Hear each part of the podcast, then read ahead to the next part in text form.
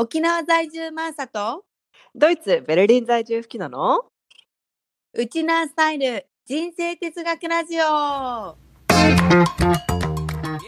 このラジオでは海外や沖縄生活での日常生活で起こったサプライズを全世界ウチナーンチの共通ソウルマックとしてればなんくるないさーを胸にウチナースタイル人生哲学としてマーサと吹きのが語り合っていく番組です私たち二人の超主観的なウチナースタイル哲学ですが聞いてくださった皆さんの生活のちょっとした知恵となり少しでも楽しい毎日を送っていただけるようになれば幸いです。はい皆さんこんにちは。マーサとフキノのウチナースタイル人生哲学ラジオ今週も始まりました。よろしくお願いします。よろしくお願いします。フキノさん今日なんか嬉しい、はい。ねちょっとご報告じゃない、ね、はい。プチ、プチ嬉しいことがあったね。うん プチ嬉しいことがてたらね。うんなんと なんと、なんとなんと、インスタのフォロワーが、えー、100名になりました。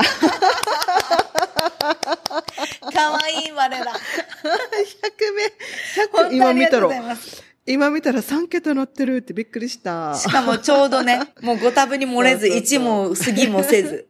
そうそうちょうど100でしたちょうど100。はい。なんかゆっくはいありり、がとうございます。ゆっくりゆっくりやってる感じのこのラジオですが、ちょっとずはい。つちょっとずつね、なんかこうやってフォローまでしてくれるとは、あの、嬉しいですね、うんうん本当に。はい。ほとんどね、SNS の、あの、活動ができてないんですけど、ありがとうございます。はい。本当に私たち アップだけしかしないっていう。なんかあの、なアップだけっていうかさ、エピソードアップね。そう。事務作業。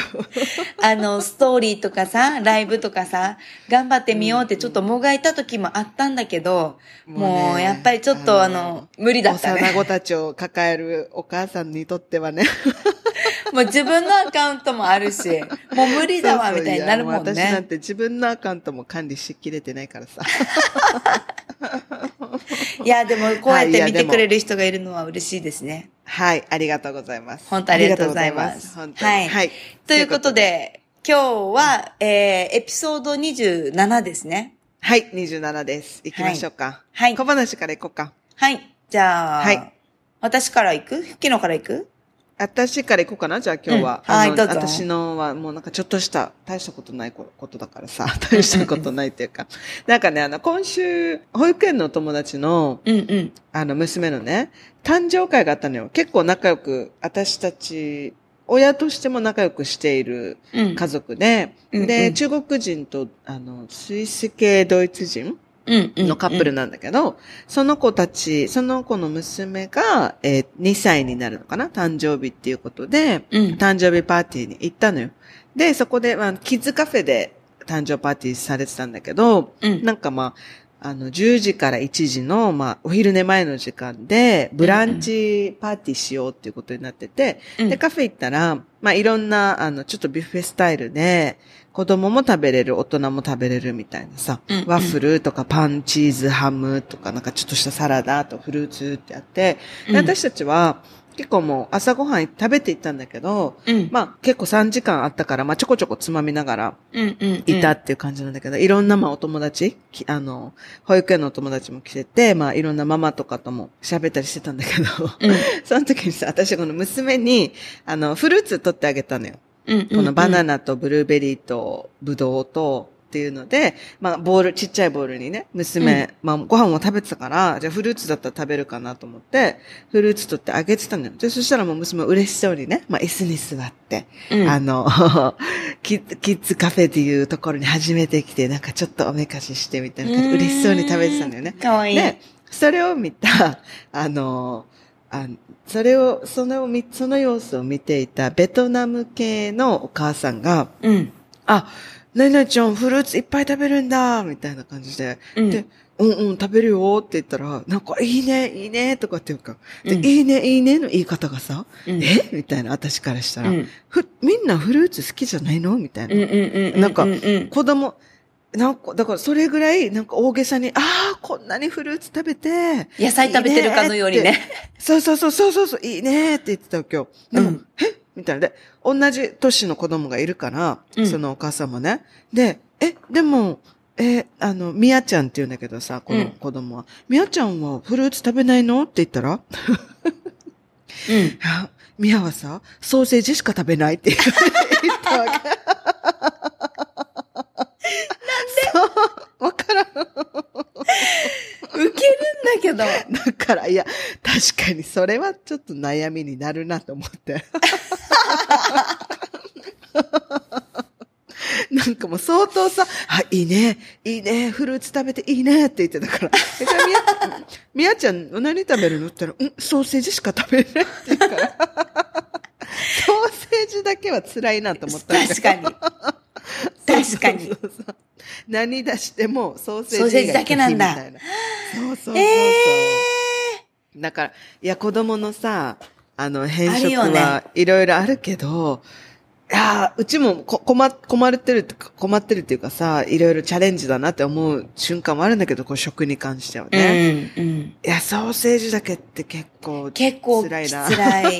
と思って。もうレパートリー1みたいな感じでしょ？食べれる食材も1みたいなそ。うそうそうそうそう。そうだよね。だから、それがさ、すごい衝撃で、この、この週末のね、衝撃だったエピソードで覚えて、覚えてることを。ウケる なるほどね。うんうん、そんな、そんなことがありました。はい。じゃあちょっと私の小話ね。うんうん私の小話は、最近、あの、ほら、ちょっと前の回かな？運動を始めます、始めました、みたいな本格的にっていううんうんうんうん。エピソード話したじゃない？で、うんうんあの、いよいよさ、あの、ちょっとお家の近くにジムが新しくできたから、うんうんうん。前までちょっと遠いところに通ってたんだけど、24時間の、あの、フィットネスジムに。もうそれやめて、もう外のワークアウトに切り替えてたんだけどさ、遠いから。うんうん。ようやくちょっと梅雨時期でもあるからもう、雨降ると何もできないし、家の中でやる運動、なかなか子供がいてできないからさ、うんうんうん。気分も上がらないし、器具とかもないし。だから、うんうんうん。このジムできて、こう結構行ってるわけよ。あ、そうなんだ、早速？そううんうん早速ようんうんそしたらもう、ひ結構さ、ほらもう朝の7時半からでも24時間ジムだから空いてるし、うんなんかあの、音楽もガンガンになってて、エアコンもガンガンに効いてて、器具もいっぱい新しいし、なんかうんうんあの、大きい部屋の中に真っ暗にして、シルクスあ、あの、なんていうの？壁一面にさ、あの、うんうん映し出しててね、そのフィットネスダンスのなんか、はいはいはいとはい。かトトレーニングの、なんていうのあれ、あの、ビデオっていうかさ、うんうんうん。もうそれとかも、わかるわかる。うんわかる？それとかもさ、うんうんこう真っ暗の中で一緒になって、なんかワンツーワンツーやってさ、うんうんうんうんもう筋トレもいっぱいしてさ、うん。もう本当にいよいよお尻が筋肉痛になって、うんうんうん。もうこの楽しくなってきてるわけよ、自分が。いいね、いいね。うんうんうん。なんかようやく体に効いてきてるみたいな感じ。効果、そうそう、効果出てるよ、効果出おてるよ。尻に効いてきてるって言って。まあどうしよう、桃尻になったらみたいな、なんかもう最近その楽しみが。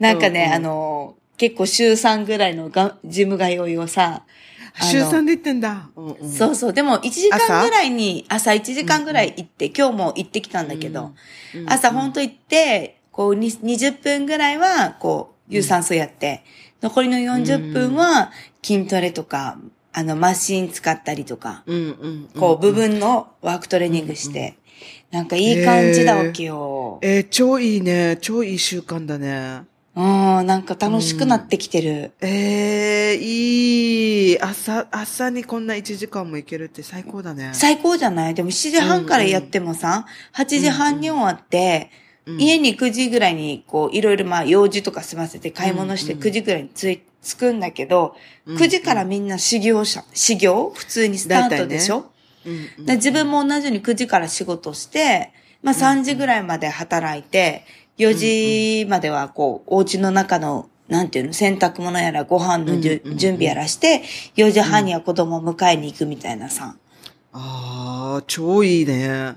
いい、良くない、でうんうん、これ週3だから残りの2回は7時半からお仕事すればさ、ちょっと埋め合わせもできるって感じで。うん、そうだね。うんうわーいい理想的。なんかいい感じになってきております。うんあじゃあ、今度ね、マーさんに会うときにはお尻をね。待ってー プレッシャー、これはプレッシャー。チェックして。これプレッシャー。あのー、人に見られるとプレッシャーになるから、もうあの、今、そう、自分が毎週楽しめるっていうのが、うんあの、うん。大事で、チリツモで、だね昨日に会った時にすっごいお尻ワオってなってたらいいなぐらいにしといて。そうだね。あの、この間の、この間の話ではね、そういう、あルッキズムとボディシェイムの話で、そう。あの、自分のためにやるっていう、そうそうそうそうそうそう。自分がこう、あの、ちゃんと筋肉を使って、あの、衰えないように、あの、刺激を入れてるっていうぐらいで、あとうん、楽しいなぐらいで、ジム通いが続けば、なんかやっぱり何時間ジムにいるのかとか、何のメニューするのかとかもさ、うん。あの、もう自分の好きなようにやってるわけよ、もう本当に。うん、うん、うんうん。気持ちいいようにね。そうそう、あんまり考えすぎたりとか、あの、するともうちょっとできなくなる人だからさ。もう high sensitive person かもしれない、私。HP、HP。あ、HSP だったなんだ、HP だったよね。HSP、そうそうそうそう。でもそれさ、友達に言ったらさ、違うって言われて、いや、あなたの場合はー単純に人の目を気にしすぎる人なだけって言われたわけ。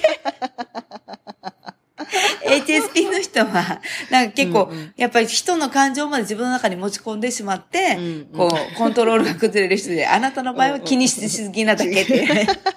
はい、人の感情は別に入ってきてないと。そうそうそう。それ友達の愛理に言われたんだけどさ。めっちゃ爆笑したっていう。私も吹きのも共通の友達ですけど。うんうん、そうだね、そうだね。うんうん。H、なんか HSP ってわーって言うとちょっと流行り的なのあるよね。うん、そうそう。なんかちょっと前に、あの、うんうんアスペルガーってばみたいな感じのノリでしょ、多分きっと。あのみんもうみんなちょっと自分はちょっと特別なんだよね、みたいなさ。そうそうそう。ややっぱ結構日本でも、こう、診断がされるようになってきてから、うんうんすごくね、自分の自覚としても持ってる人も多いもんね。うんうん。でも、それはいいことだよね。うん自分のことを知るのはね。そうそうそう自分と向き合いやすくなるからね。それはいい,、いいけど、マサは違う。って言われた。そうそう。らしい、私は。よかったよかった。あの、悩みすぎなくて。そうそうそうそう一一気に解決したから。一気に解はい決した。よかったです。人の、はい人の一言で一気に解決してた。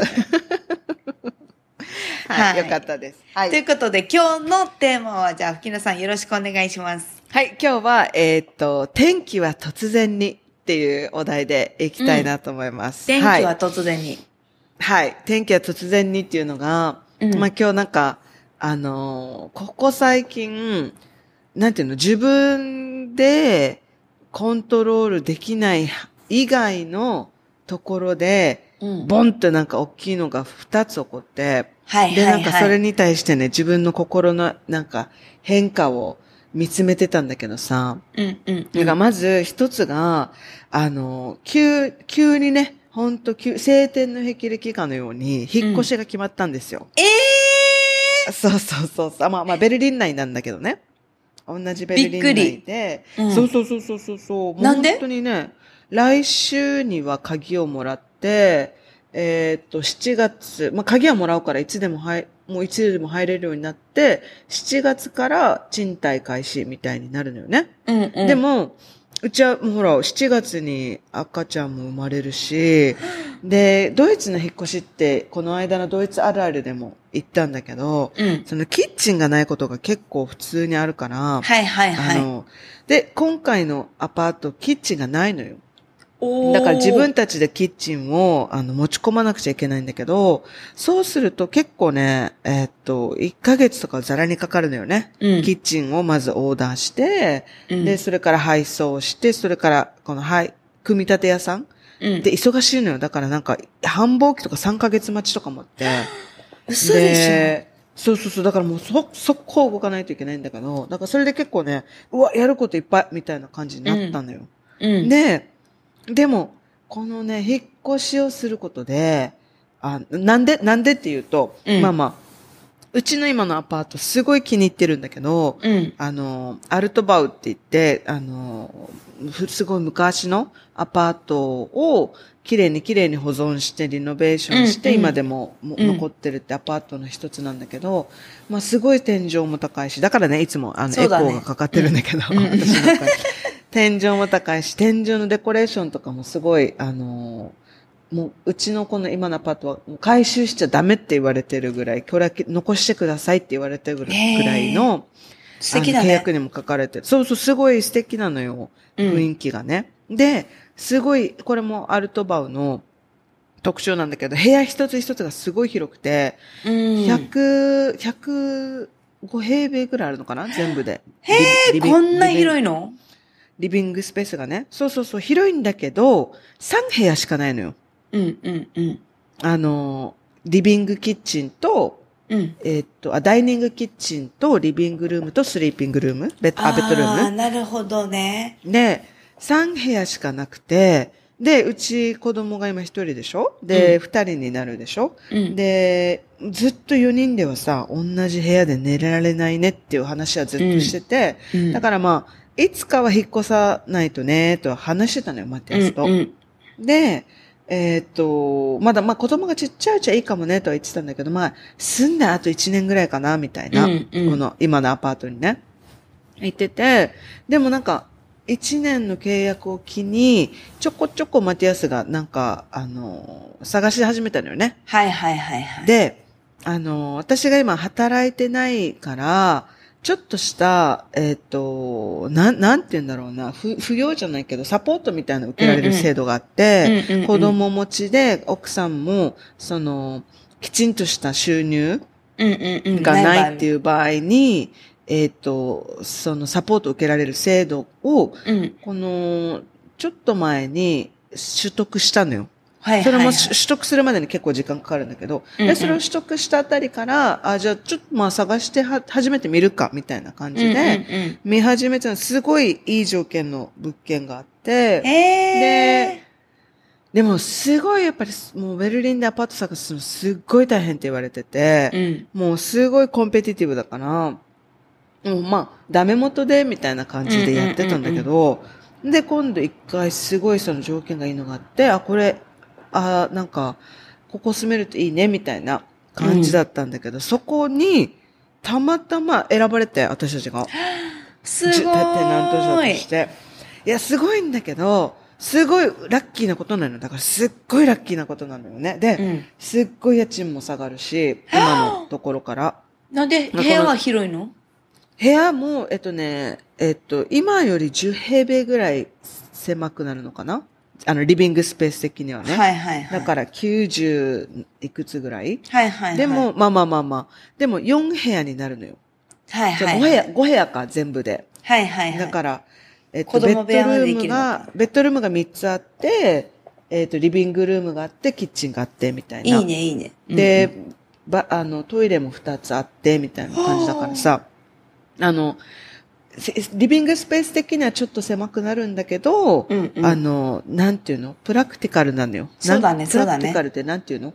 機能的みたいな。あ、そうそうそうそうそうそう、よ4人家族で住むにはね。うんうんうん。だから、あの、いや、これはもう、で、すごい、ベルリンの中心地にあって、お家が。で、ロケーションもすごごい良くて、まあもう、家賃もすごい下がるから、もうこれはもう、このチャンス取るしかないでしょ、みたいな感じで、もう、あれよあれよあれよと決まったんだけど、すごい。決まったんだけど、なんかね、私今のアパートもすごい好きだし、うん。で、あの、この、なんていうの、地区もすごい好きなのよ、今住んでるところ。はいはい。で、地区、地区が変わるのよね。今から行くところで。で、今は歩いて20分か25分ぐらいかかるんだけど、歩いて、あの、保育園にも送ることができるんだけど、うんうん。今引っ越したら、この、トラムとバスに乗って20分ぐらいなのよ。あー、なるほど。だから時間的には一緒なんだけど、結構、あの、やる、やる、歩く、あそうだね。そうそうそう、移動距離は長くなるみたいな。うんうんうん。そうそうそうそう。でもまあ、保育園にも同じところにも通い続けられるし、本当になんかいい条件なはずなんだけど、なんか乗らなかったんだよね。はいはいはいはい。で、っていうのもやっぱり友達もやっぱりこの地区付近にいっぱいいるし、はいこの娘の保育園の友達もね。うん。だから、この居心地の良さに、すごい、なそうだよね。住み慣れることの居そうよね。心地の良さを手放すのか、みたいな。うん。手放すっていうかなくなるのか、みたいな感じのさ、感じ、最初に起こったのはこのね、ちょっとね、ネガティブ、プチネガティブな感じだったんだよね。ああ、そっか、引っ越しか、みたいな。で、その、そういう、ま、一つ大きいことがあったのと、で、もう一つが、この沖縄にね、まあ、9月に帰る予定なんだけど、家族4人でね。そうだよね。まあ、今もうフライト状況がめちゃくちゃで、今。どういうこと？どういうこと？あの、どこもそう、どこも結構そうだと思うんだけど。いっぱいってこと？この、うん。なんかほら、コロナが終わって、あの、また人がね、動き出してんの、この観光業界で。うん、で、うん、2年半ぶりぐらいでしょ？また自由に旅行できるようになったのが。うん、だからもうね、すっごい、この航空会社が、人手不足なんだって、すっごい。でもリストラもしてたんじゃない？もしかして。そう、だからすっごいリストラしてて、ある、ある記事で読んだのは、この2年間のパンデミックの間に、70%ぐらいの雇用を削減して、そうそうそうそうそうそう。で、どうにか踏ん張ってきたけど、今も爆発して、うん、いきなり需要が戻ってるけど、うん、この雇用の回復は30%ぐらいしか済んでないんだって。そうだよね。そうそう。だからもう、ハンドルしきれないのよ。そうだよねい。いっぱいいっぱいで。だからもういろいろキャンセルとかも出て、うん、で、キャンセルにチェンジに、キャンセルにチェンジみたいな感じで、で、私たちはすごいいい条件で飛行機のチケット買ったんだけど、うん、案の定も2回キャンセルになってるのよね。その予約したフライトが。で、で、1回キャンセルになったのも、あ、最近キャンセルになったのも、なんかね、ルートとしては、えっ、ー、と、ベルリン、ヘルシンキ、ヘルシンキ、東京、東京、沖縄っていうルートで帰るんだけど、うんうんうん、全然悪くな悪くないんだけどね。うん、だけど、この、い、チェンジされたのが、いきなり東京、沖縄から始まるフライトっていう、うん、もうめちゃくちゃなことになってたのよ。うんうんうん、東京、沖縄、ベルリン、ヘルシンキ、ヘルシンキ、東京っていうルートになってて、うん、いや、これありえないでしょっていうような、うん、あの、変更だったんだけど、向こうからしたら、いやもうこれはキャンセルしかない、するしかないですみたいな。もう、はい、出ました。キャンセルさせるためのはい、出ました、ヨーロッパのサービスみたいなさ。これが日本だったらさ、もう100%あっちの日じゃない？そうだよね。そうだよね。だから向こうがどうにかして埋め合わせをする、うん、しようとするのが日本的感覚じゃない？うん。でももう、この、一応、その JAL とね、フィンエアーっていう行動シェア便なんだけど、うんうんうん、私たちはフィンエアー経由で、あの、予約してるから、うんうん、フィンエアーとのやりとりになるのよ。うんうんうんうん、で、フィンエア側したからしたら、いやもうフライトがないから、うんうん、もうこれは、あの、同じ日に同じ便でも取れませんってなってて、もう、すごい、すごい強気だな、みたいな。すごいね。これ、これ JAL だったら、向こうがどうにかして埋め合わせしようとするでしょっていう感じなんだけど、向こうの都合でのキャンセルだからね。フィンエアは、いやもうこれほん、便がないからもう諦めるか、あの、別の日にするか。っていう選択肢しかないみたいな。やだー。そうそう。いや、もうこんなの日常茶飯事なんだけど、うわーって感じで。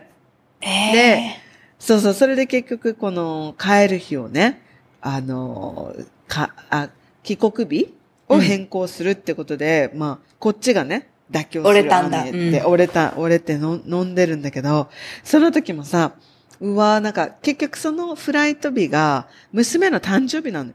ああそうそう。で、もともとは沖縄で、えっ、ー、と、娘の誕生日を家族でね、私のお姉ちゃんのそうだよね。娘と4日違いで生まれてるから、うん、あ、じゃあ帰って娘の誕生日とそのいとこの誕生日と一緒にね、うん、初めての大家族でできたらいいねって思ってたのに、いい結局誕生日にフライトすることになって、まあまあまあ、おーちょっとね、これが、誕生日とかじゃなかったら、まあまあまあまあって感じだったんだけど。でも誕生日は嫌だ、ね、娘の誕生日にこんな長距離移動すんのか、みたいな感じでさ、思って、あーって、これも、これもなんかちょっとあーって思ったことだったんだけど、うん、でもなんか、結局、それ、それを思った時に、なんか、あーってばっかり思ってちゃダメだって思って、うん、じゃあまあまあまあ、いいところも見つけてみようかみたいな感じになって、いいところを探すようになってるね。いつもよく、友達、英語とかでもさ、よくなんかブライトサイドを見なさいよみたいなこと言われるんだけどさ、ね、そうだよね、みたいな。その友達にも、引っ越すことになったんだけどさ、みたいな、うわ、超いいことじゃんつって、いや、でもこうでこうでこうで、とか言って、私がぐちぐち言ってたら、いや、昨日ちゃんとブライトサイド見ないとダメだよ、みたいな感じで言われて、うん。いや、そりゃそうだなと思って、まあ、引っ越しにしてもね、うん。まあ、まあ、一番は、すっごい節約になると。うん、もうすごい、ね。すごい節約。だいたいね、えっとね、そんなに違うの？7、8万ぐらい節約できるんだよね、月に。ええだから、同じ、えっと、まあ、同じっていうか、広さ的には同じなんだけど、まあ、4部屋、あの、ベッドルームが3つになって、そんな差ってある？そうなんだ。だから、このサポート制度のおかげで、だから、みんながびっくりするような、あの、条件なのよ、本当に。え、だから、絶こんな条いいよ。件ないよ、みたいな。だから、本当にいいのよ、いいのよ。本当にいい条件で、しかもそれが当たるって、本当にラッキーなのよ。もう本当にラッキーなの。もう友達とかも、2、3ヶ月アパート探してもないないないみたいな。そうだよね。そうそう、それが私たちなんか、ポンって、ポンって出てきて。すごいご縁。それが本当に天気は突然になんだけどさ、うん。ポンって出てきてなんか、そのとと突然すぎるビッグニュースに私たちがついていけないみたいな。まあ私がついていけないみたいな。感じだったんだけどさ。でも、まあ、もう家賃はすごい下がるし、で、私たち夫婦のね、寝室と子供の寝室って分けることができるし。で、ロケーションもね、全然、あのー今のロケーションとはまた違う意味で、すごい楽しいところだし、うんまあ、新しい友達、あ友達はみんなちょっと違う地区にいるけど、うんうんうん。あの、ロケーションだけで考えるとすごい便利な、ところだし、中心地って言われてるところにあるんだけど、そういうことを考えたら、あ、そっか、いいことだなって思えてくるしうんうんうんう、ん。あとやっぱりキッチンもね、あの、今から二人で作って、で、また、一からデザインすることも、なんか難儀っていうよりかは楽しい。楽しめるね楽しい要素だな、みたいな感じだからさ、もうマティアスともさ、じゃあこのキッチンどうどうするみたいな感じのデザイン、デザインとかの話とかをしたりすると。なんか結構楽しくて、今のアパートはこの縛りが結構あって、穴を開けちゃいけないとか、ああ、そうか、そうだよね。あったんだけど、この新しいところは自分たちの本当に自由に何でもできるから、デザイン結構楽しいんだよね。だからそういうのとかも、ああ、いや、そうだよね、楽しい、楽しいかみたいな。いや、十分だ楽よ。しいかみたいな感じで思ってきて、で、あとは、この沖縄の行きのこともさ、チャットでやり取りすんのよ。この、フライト変更、キャンセル。はいはいはいはい。のについて電話じゃなくて、チャットなんだよね。私がチャットしてたのよ。また仕事してたから、私がチャットでじゃあ変更しとくよって言った時に、でもこの、提示、相手が条件提示してきた時には、マティアスにも相談しながら、この条件でどう思うみたいな。感じで言った時に、でもマティアスは結構、相手のサービスがすごい、もう傲慢だったら、結構マティアスもカッとなっちゃうタイプで、マティアスも強気になって、ちょっと行っちゃうところがあるのよね。うんうんうんうん。で、で、私がやってたところをマティアスがちょっと俺が言っていいみたいな感じで、チャットでい言い返した英語が、うん。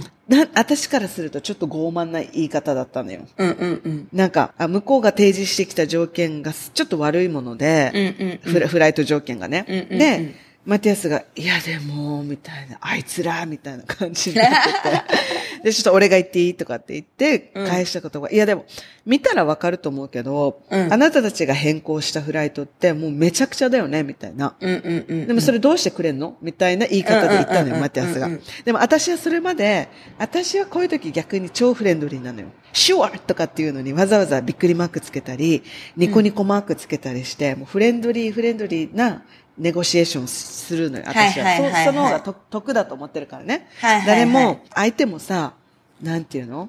わざわざ突っかかってくるような人に、いやー頑張ろうって思う人、はいはいはいはい。思う思わないじゃん、人間的にさ。はいはい。だから、なるべく、いや、困ってるんです、助けてくださいっていうスタンドでいけば、この情に、情に訴える、私は、はいはいはいはい。あの、あのアプローチね。アプローチなのよ。そうそうそうそう。でも、その方がさ、多分結構丸く収まるっていうか、お互い気持ちよく進められるけど、マティアスが、そういうふうに私が気づいてきたこのコミュニケーションをね、はいはいマティアスがぶち壊したのは一切れ、はいわかると思うけど、みたいな。もう本当に言いか、英語での言い方もあるじゃない？この冷、冷たい言い方みたいな。で、冷たい、うわ、すっごい冷たい言い方だな、これって思って、うん。で、マティアスに、え、これ、なんでこんな冷たい言い方すんの？って言ったら、いや、なんか向こうも、もう、向こうがいいようにしか交渉してこないから、こはいっちも税金出ないとダメだみたいな感じで言ってて、いや、それは逆でしょ。っていうふうに私が言って、このチャットの画面でね、相手が返信するまでにまた夫婦で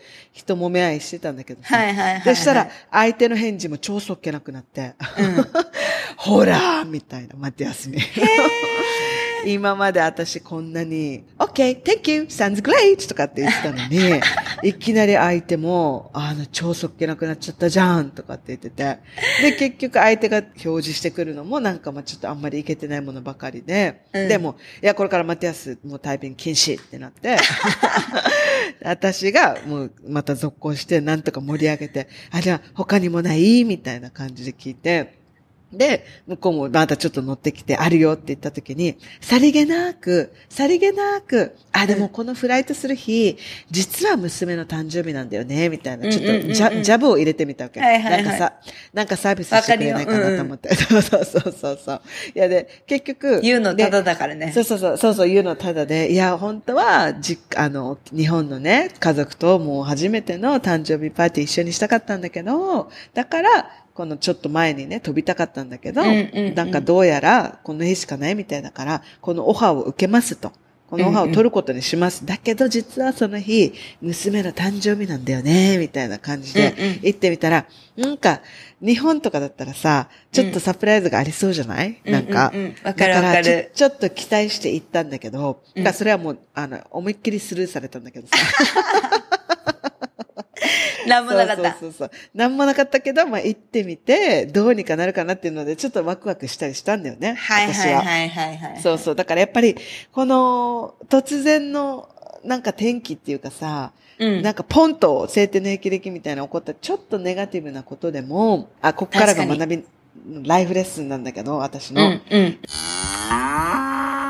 このワクワクする要素を見つければ、うんまあ、天気はとはいえね、変化がまあ楽しくなるなと思ったの。確かに。そうそうそうそうそう。だから、この、うわ、ちょっと、やっぱり、人間の脳って変化を嫌うっていうじゃない、うんうんもうルーティンができたら、それうんを続けることに力が動くから、うだね新しいことを拒む性質があるっていうけど、うんうんなんかやっぱりそれは脳をね、脳にいい情報をね、インプットして、うん楽しむ方向を見つけることで、ワクワクする要素に変えるのは自分次第だなってやっぱり思って。捉え方でね。そうそうそうそう。なんか、ブライト、ブライト things って言った？さっき。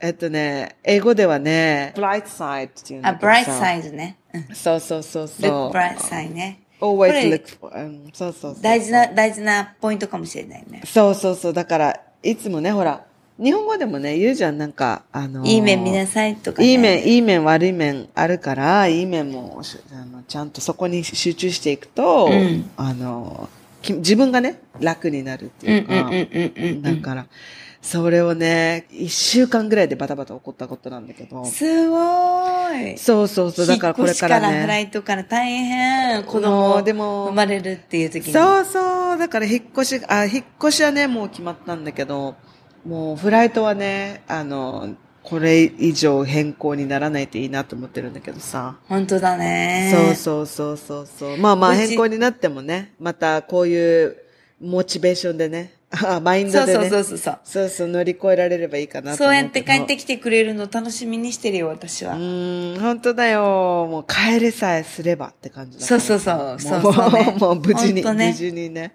楽しみだでもね、私もなんか今まで結構、なんていうの？変化を楽しんでたタイプなんだけど、うんうん。なんか、あの、親になって、そう、わかる。結構、周りの価値観とかも聞くようになって、うんで、結構やっぱり、周りの親たちも、いやいや、あの、お家買って、みたいな、うん。もうし、ここにも根を張って生きていくみたいなうん。感じなんだけど、マティアスと私は、いや、またもし、あの、海外で仕事するチャンスがあったら、海外行ってもいいよねっていうスタンスなのよ。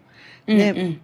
で、だから、他の親たちに比べるとまだ、まだ変化に対してフレキシブルなは方かなとは思っていたんだけど、今回の自分を感じて。いやー、結構、この変化を嫌う、うん。こうんの、マインドになってたなっていうのをさ、改めて感じた、私も一緒だ。よ。やっぱり、うんちょっとうん、毎日がせわしくなるじゃない？子供がいいて、うんうんうんいろいろやると。うん。ちょっとこれ以上の負荷はってなるときあるもんね。そうだよね。負荷に感じちゃうんだよね。そうそうそうこあの変化がね。やることが多くなっちゃうってすぐなんか思っちゃうもんね。うんうん。でもそう、それをね、すごい感じたエピソードだったなと思って。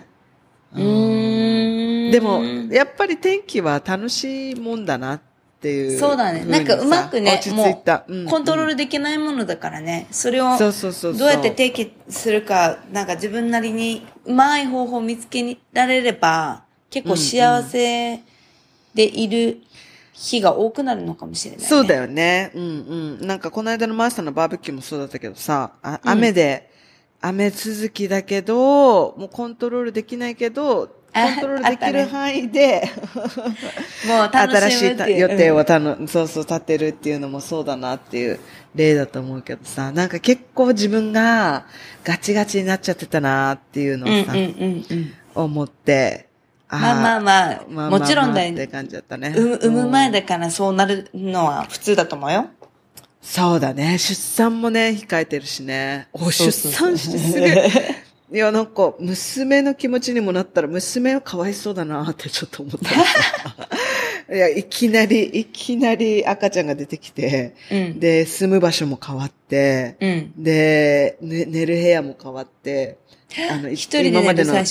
生活ルーティンも変わって、そう一人でね、寝るようにしてほしいんだけど、そうそうそうそう。ちょっと寂い。しい寂しいしそうだね、確かにね。だから、急にね、娘にとっては、あ状況変化が多すぎてね変化がね、多す多すぎるかなとは思うからさ。だからまあ、まあ、様子見ながら一個一個じゃない？そうそうそうそう、もう娘に合わせながら、ちょっと引っ越しはしていこうかなと思ってるんだけど。うんうんうんそうそうそうそう。はい、ねそんな感じでございました。はい。はい頑張、頑張ります。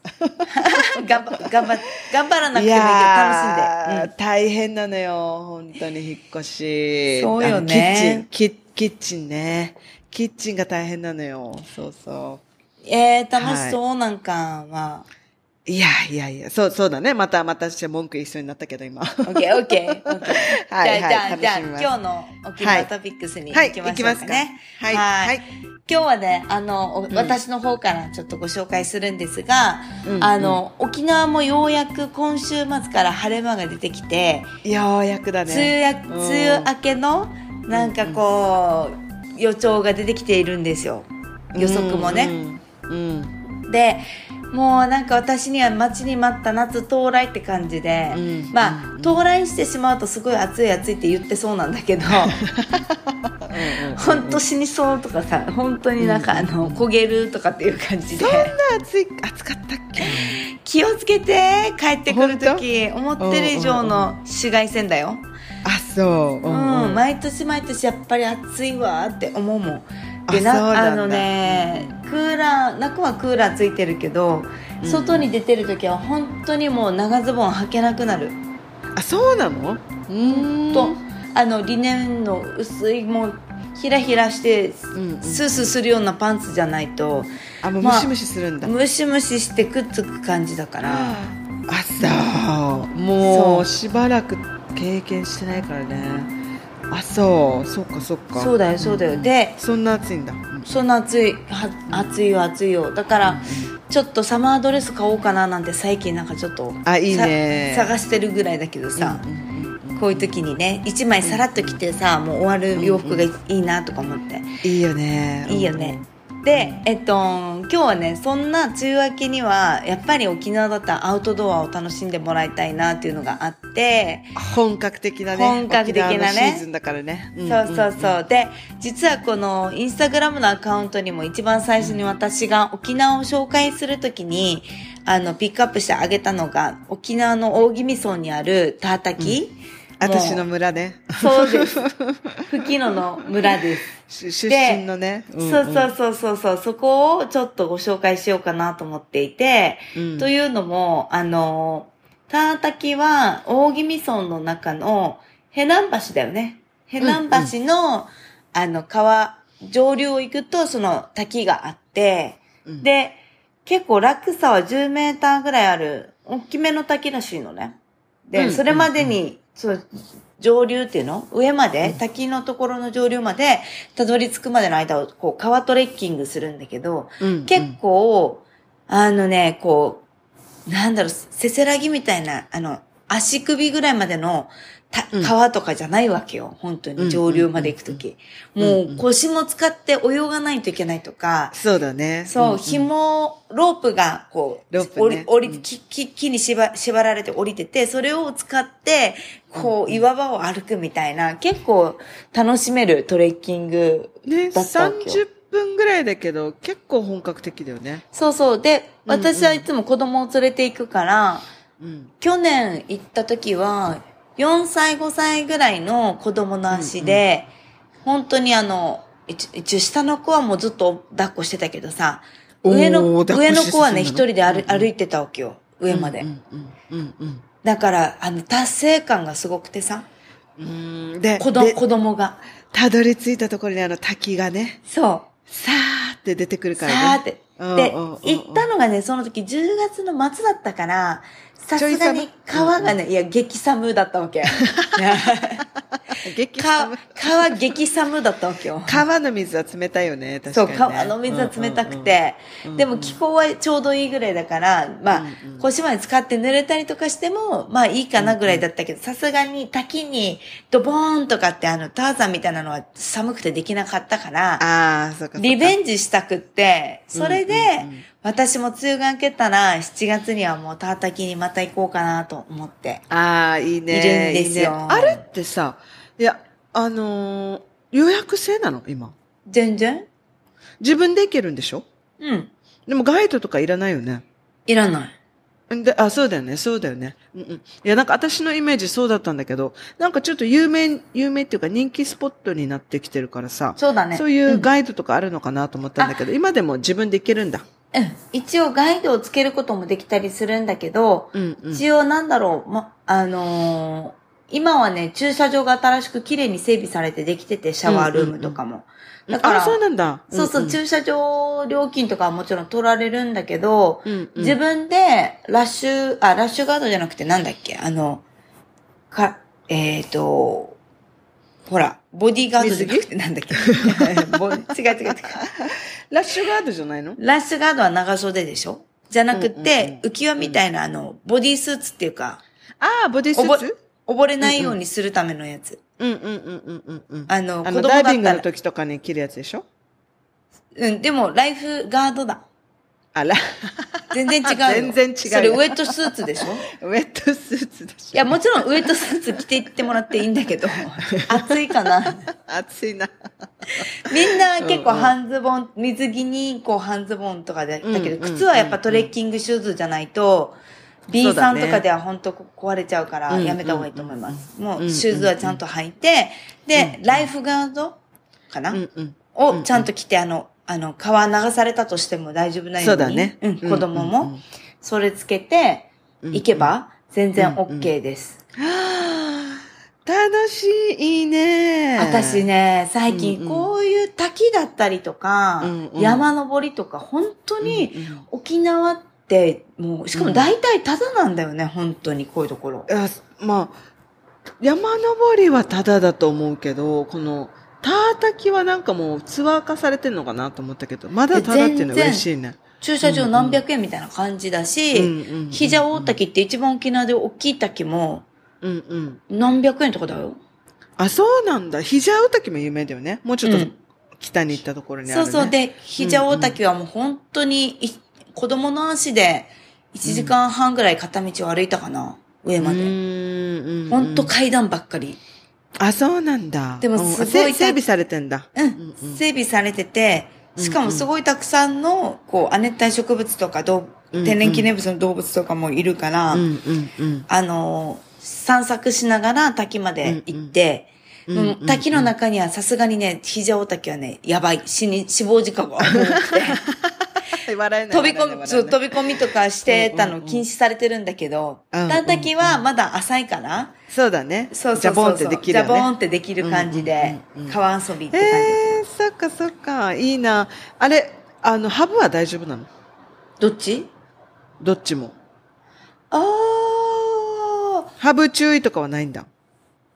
あったかな？あ、えっとね、肘を、うん肘大滝はあった。うんこっからはハブでます。滝はないんだ。あ、そいや、う。ター滝はうん。あるんだろうけど、書かれてる看板は見たかな？ああもちろんなんかすごい森、森っていうかあの、中に入っていくと、うん、茂みが入っていくところはそうだと思うけど、人がいるバシャバシャしてるとこ一応、蛇も嫌でしょ。そうだね。いや、水辺にさ、ほら、寄ってくるっていうから、うんなんかもう、怖いなって思ってたんだけど、そんなにいっぱい人がいるんだ。大体。あ、結構何組も往復ですれ違うぐらい一応いる。あ、そうなんだ。あ、うんあそう、だったら、だったら大丈夫そうだね。でもこのいやー赤ちゃんでもいける？いやいや、赤ちゃんいけない。あ、赤ちゃん無理か。うんうん赤ちゃんまあ、あの、奥まで行かなければいいんじゃないかな。うーん。赤ちゃん、ほら、新生児、新生児はダメか。無理だよ。なんかあった時に私責任取れない。そうだよね。そうだよね。いやいや、そういうアクティビティししたあとね、いんだけどそうさ。。やっぱり子供うんうん連れて行くときは、やっぱ同じ人数の大人もしくはちょっと大人が多くないと私は心配かなって思ってしまうかも。うん、そうだね。あ、じゃあ、マサはいつも友達と行くんだ？そうそうそうそう、うんグループうんうん、うんであの、家族とかも、あの、おじいちゃんばあちゃんたちだったりとかうんうんうん、結構みんな、あた、大人の人数と子供人数は一緒ぐらいか、ねそれより多いように、うん、行って、なんかちょっと、まあ濡れるけど、濡れないバッグ持ってるんだったら、ちょっとしたおにぎりとかお水とかをあ、そうだね。ついて少しゆっくりしても。なんかね、前行った時はさ、外国人カップルがさたたきの頂上でゆっくり二人でラブラブして、コーヒー飲んでたわけ。最高だね。最高じゃない？何このロマンチックなトレッキング？デートとか思って。こっちは子供で。こっちは子供でヒーヒーしながら、よいしょーとか言って。よいしょ。そう、上にこう、バトンを渡すような感じでさ、子供の上り下りしてさ、よく見て足、どれが歩けるか、みたいな感じでさ、さ、めっちゃあの、なんていうの、ボーイスカウト並みに行ってたから。ボーイスカートね。いや、でもそう、そうなるよね。なるよね。そう。ちゃんと自分の足で確かめてよ。どこが滑るか滑らないかみたいな感じの。めっちゃ後ろからそう、共感ぐらいの感じで、いつもやってる私だから、なんかいいな、超ロマンチックだな、とか思って見てたわけですよ。いい。ね。いよいよそういう。帰り道には、あの、また、私が別のトピックで紹介した。そば前田。じゃあ、そばじゃない。前田食堂前田食堂の焼肉おやおか、そうそうそう。焼肉おかずね。焼肉、定食じゃないんだ。おかずだった。あ、じゃあ、定食なんだけど、名前が焼肉おかずって名前だっけ？よ。だからさ、おかずにしたばと思ったわけ？焼肉定食にしてくれよと思って。焼肉おかずね。そうそう、食べて、食べて帰ってください。絶対そう。あの、うんうんそういう川遊びした後の、こういうね、うん食堂が最高なんだよね。そうそうそうそう。胃にね、染み渡ってね。そうそうそうそう美味しいって言うんだけどね、ちょっと私ももう何年も食べてないから、変わってないことを願うのみなんだけど。いやー、楽しみに行ってこようかなと思います。ああ、いいですね。うんいいですね。はい。はい、ということで、はい今週も、これで、えっ、と、27回目のエピソードはい終了ということになりますが、お後はよろしいでしょうか、お後はよろしいです。本当に？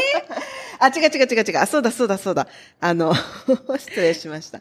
このね、あの、冒頭でインスタの、えっと、100人フォロワーさん、ありがとうございますってことなんですけど、あの、ぜひ、あの、このポッドキャスト、Spotify と Google と、今、アップ、あ、Apple Podcast か。で、今、配信してて、どこでも聞けるようになってるので、もしね、あの楽しかったよっていうことであれば、ぜひ、コメント星5つ、星5つと、あとレビューをね、ぜひ、あの、いただけると嬉しいです。ぜひぜひお願いします。はい。ぜひいただけると嬉しいです。また、それで、あのーちょっとずつね、リスナーさんが増えていけるといいなと思ってるので。ねはい。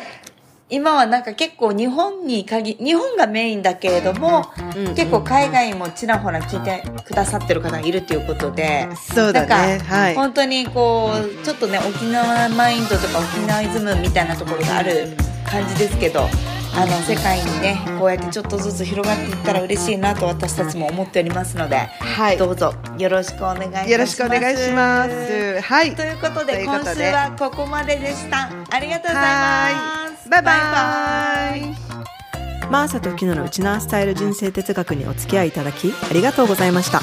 番組へのご意見やご感想皆さんの体験エピソードがありましたらぜひプロフィールにある E メールアドレスまで送っていただけると嬉しいです。2人のインスタではそれぞれの日常生活をアップしています。